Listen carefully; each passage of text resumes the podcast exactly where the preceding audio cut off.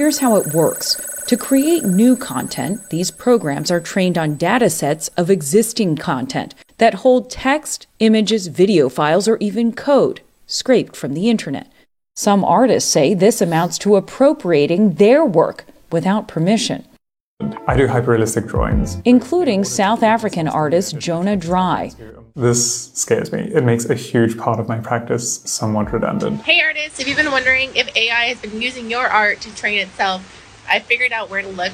Illustrator Carlianne Tipsey suggested artists go to the site haveibeentrained.com to see if their artwork was used in training popular text to image programs. I personally found my book cover on there and a lot of stuff from some of my favorite artists. And last month, artists protested the portfolio site ArtStation for featuring AI generated art on its page. This new wave of sophisticated AI tools is raising some tricky ethical questions, as well as some big concerns about topics such as the future of human labor.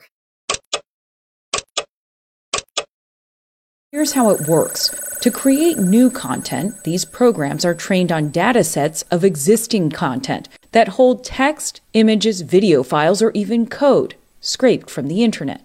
Some artists say this amounts to appropriating their work without permission.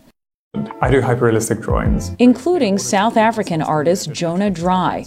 This scares me. It makes a huge part of my practice somewhat redundant. Hey artists, if you've been wondering if AI has been using your art to train itself, I figured out where to look. To Illustrator Carlianne Tipsey suggested artists go to the site haveibeentrained.com to see if their artwork was used in training popular text to image programs. I personally found my book cover on there and a lot of stuff from some of my favorite artists. And last month, artists protested the portfolio site ArtStation for featuring AI generated art on its page. This new wave of sophisticated AI tools is raising some tricky ethical questions, as well as some big concerns about topics such as the future of human labor.